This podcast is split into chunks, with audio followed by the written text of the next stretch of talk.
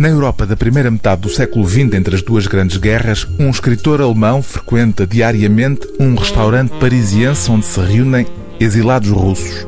É esse escritor, alcoólico, que nos vai transmitir a história que um antigo espião russo conta durante uma noite nesse restaurante da capital francesa. Uma história pessoal em que o antigo espião revela como o desejo da ascensão social, a busca da identidade, o amor e o ódio o arrastaram e fizeram dele um assassino a contas com o inferno da sua própria consciência, um pouco à maneira do protagonista de Crime e Castigo. Em Confissão de um Assassino, o título deste romance, o escritor austríaco Joseph Roth, não confundir com o escritor norte-americano Philip Roth, Joseph Roth conjuga dúvidas existenciais de caráter moral com um pano de fundo histórico de uma Europa em recomposição, com a desintegração do Império Austro-Húngaro e a ascensão da União Soviética. Este livro, publicado originalmente em 1936, tem só agora mais de 70 anos depois, a primeira edição portuguesa.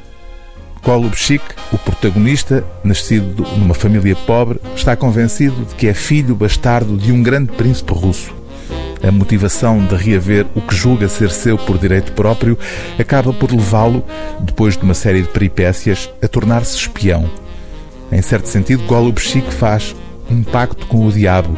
É aí, nessa cedência, ao aceitar cair em tentação, mais do que no momento em que consuma o seu crime, que Golubchik se torna um assassino.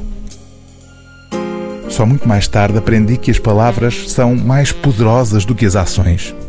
E costumo rir quando ouço esta frase recorrente: ações em vez de palavras. Quão débeis são as ações. Uma palavra perdura, ao passo que uma ação perece. Até um cão pode realizar uma ação, mas apenas um homem pode pronunciar uma palavra. As ações e os atos são meros fantasmas quando confrontados com a realidade e, sobretudo, com a realidade abstrata de uma palavra.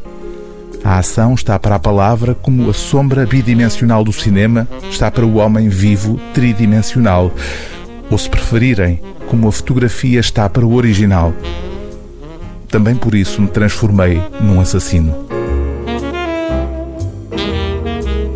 O livro do dia TSF é Confissão de um Assassino, Relato de uma Noite, de Joseph Roth, tradução de Paulo Tavares, edição Cavalo de Ferro.